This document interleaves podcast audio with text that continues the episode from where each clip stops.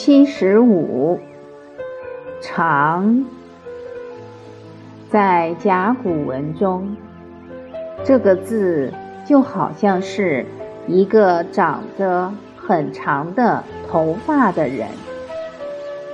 它的本意为两点间的距离大，也就是长短的长。为了方便刻写，人的头部都用短横来替代。天、圆等字也是这样的。长字还可表示时间久，还有路途遥远之意。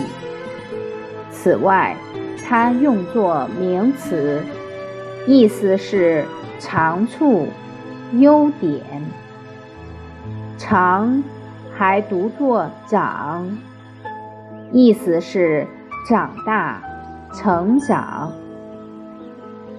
人长大了，越来越能客观地认识到自己的长处和短处。